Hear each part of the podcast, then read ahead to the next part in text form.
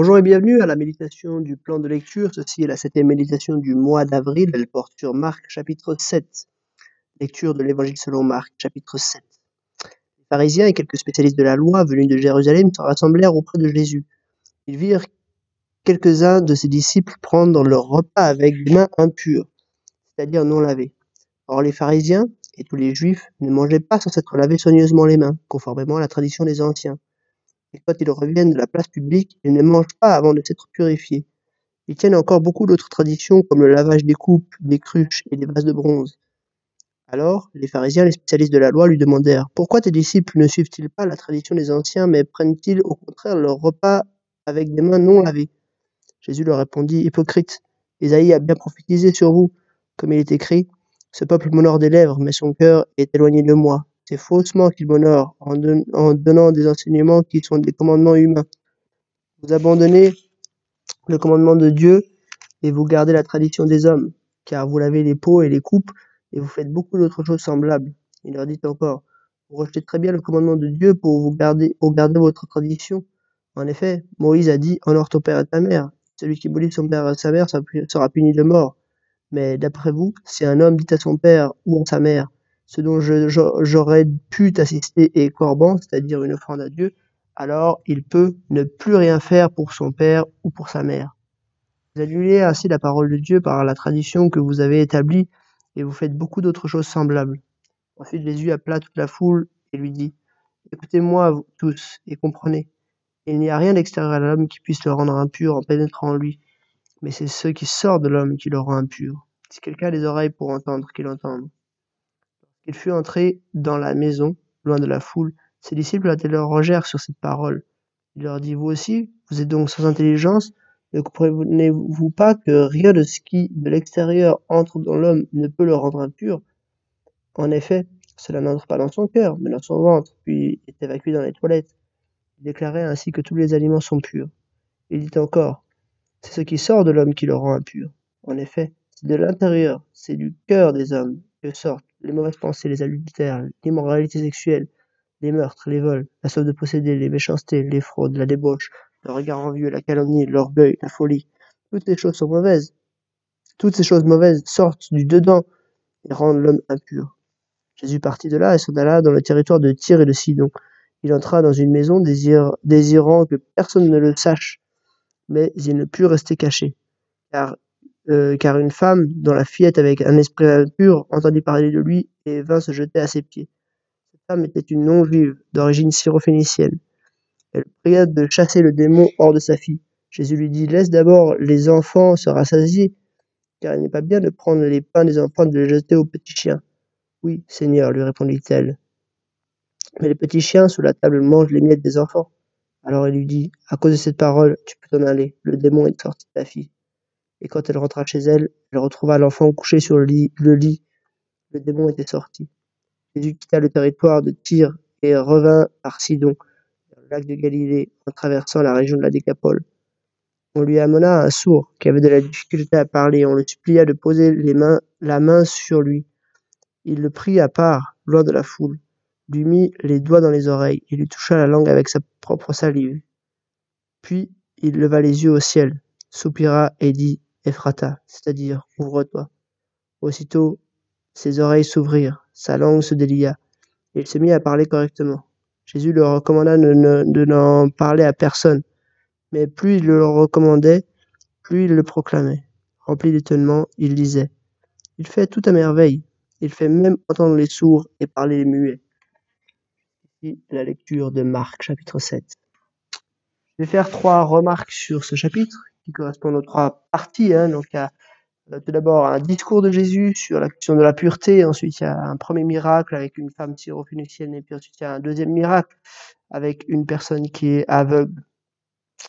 Première remarque, donc, ce discours sur la question de la pureté. Euh, Jésus, il faut vraiment euh, qu'on s'en rende compte, largue une bombe, quelque chose d'énorme. C'est comme si Jésus venait un petit peu balayer tout ce que les juifs pouvaient considérer comme important et encore plus tout ce que les pharisiens, les spécialistes de la loi pouvaient considérer comme important, c'est-à-dire la pureté. Le but de la vie pour le pharisien, le spécialiste de la loi, c'était d'être pur, de, de, de faire les choses qui correspondaient aux standa- standards de Dieu. Et c'était de bonnes motivations, c'était en quelque sorte de bonnes choses. Mais Jésus leur dit, mais vous êtes à côté de la plaque. C'est pas, c'est pas ce qui est extérieur qui vous rend impur.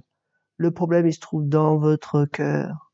C'est énorme parce qu'il est en train de leur dire, mais vous faites fausse route, vous n'avez pas compris le problème, vous n'avez pas compris que depuis la chute, depuis euh, Genèse 3, c'est pas euh, extérieur à l'homme que les problèmes se trouvent, c'est à l'intérieur du cœur de l'homme qu'ils se trouvent. Et c'est terrible parce que ça veut dire qu'on peut-être on a, voilà, les, pharisiens, les spécialistes de la loi ont pris une mauvaise direction, ils n'ont pas bien compris l'intention de, Dieu. Et en fait, ça veut dire aussi que euh, on n'arrive pas à s'en sortir parce que notre cœur, on n'arrive pas à le changer. Peut-être qu'on arrive à changer l'extérieur, mais on n'arrive pas à se changer à l'intérieur. Et, et, Jésus fait cette liste. Hein, on peut vraiment clairement tous se sentir concernés. Euh, Qu'est-ce qui sort du cœur de l'homme? Les mauvaises pensées, les adultères, l'immoralité sexuelle, les euh, hum, les meurtres, les vols, la soif de posséder, les méchancetés, la fraude, la débauche, le regard envieux, la calomnie, l'orgueil, la folie. Donc peut-être qu'on concerne, on n'est pas concerné par chacun de ces aspects, mais on est tous concernés d'une manière ou d'une autre. Et du coup, on, on- est tous pécheurs. Et du coup, ce qu'on a besoin, ce n'est pas d'un nouveau comportement, d'un nouveau cœur. Et là, on rejoint hein, les, les, grandes prophéties de l'Ancien Testament, comme Ézéchiel 36 euh, et d'autres passages. Euh, on a besoin d'être régénéré, d'être transformé, changé pour vraiment faire ce que Dieu veut. Il y a ce petit, ce petit indice aussi, hein, euh, où, euh, ça c'est au verset 19, il déclarait ainsi que tous les aliments sont purs. On a là une, une mention explicite que dans la nouvelle alliance, les règles alimentaires n'ont plus lieu, elles n'ont plus cours, parce que tous, tous les aliments sont impurs, parce que précisément ce n'est pas de l'extérieur du cœur, mais c'est de l'intérieur du cœur que vient l'impureté. Et Ça doit nous, nous marquer hein, en tant que chrétiens, on doit vraiment se saisir de cette vérité-là, parce que c'est c'est fondamental pour la vie chrétienne. La vie chrétienne, ce n'est pas obéir à un certain standard, ce n'est pas rechercher la pureté, c'est réaliser et saisir une nouvelle nature, une nouvelle naissance, une nouvelle identité en Jésus-Christ. Nous sommes nouveaux. On n'essaie pas de refaire l'ancien, de redresser, de restaurer l'ancien. On est nouveau en Jésus-Christ. Deuxième remarque. Jésus est la femme tyro-phénicienne, donc euh, une femme non juive, hors du peuple. Et là, Jésus un petit peu anticipe hein, la mission auprès des non-juifs. Cette femme qui, enfin, Jésus qui lui dit, ben en fait, moi, je suis, je suis, je suis pas venu pour pour nourrir les non-juifs, mais pour nourrir les juifs. Euh, et il y a cet amalgame, hein, enfin, cette comparaison avec les petits chiens. Euh, et puis cette femme qui insiste, puis qui dit oui, mais euh, si au moins, au moins je pouvais avoir les, petites miettes hein, de la table des enfants. Euh, et Jésus du coup euh, guérit ta fille. Voilà Jésus qui fait preuve de compassion. Il explique qu'il vient premièrement pour les juifs, mais il guérit cette femme sur la base de sa foi, clairement. Il guérit la fille de cette femme à distance. euh, et il se montre euh, plus fort que le démon. Donc Jésus anticipe un petit peu euh, son ministère, euh, le ministère qu'il aura, enfin, le ministère de ses disciples par la suite envers les non-juifs.